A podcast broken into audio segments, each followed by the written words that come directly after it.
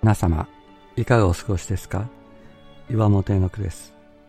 今日も366日元気が出る聖書の言葉から聖書のメッセージをお届けします。7月31日、共に旅する神。旅行中に病気になったり、トラブルに巻き込まれたりすると不安になります。特に一人旅の時はそうです。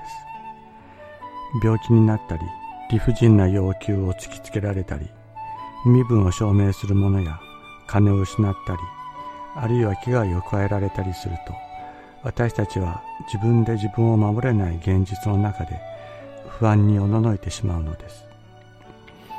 そんな時自分よりも強い人旅先の状況に明るい人が一緒にいてくれると安心です。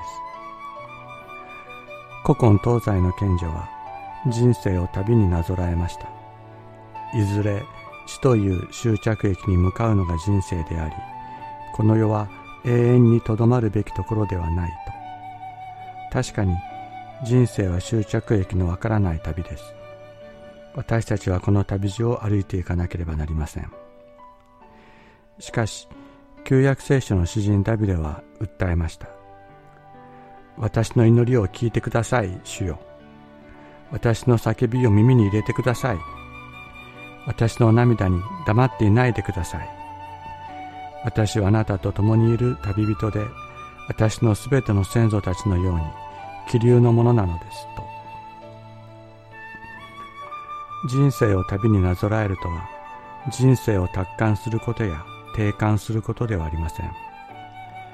旅路を共に歩んでくださる神を知ることです。このお方に向かって叫びながら生きていくことです。このお方が私たちと共に旅をしてくださっているのです。そばにいてくださっているのです。恐れるな、私があなたと共にいる。たじろぐな、私があなたの神だから。私はあなたを強くし、あなたを助け、私の右の手であなたを守る。創世記28章15節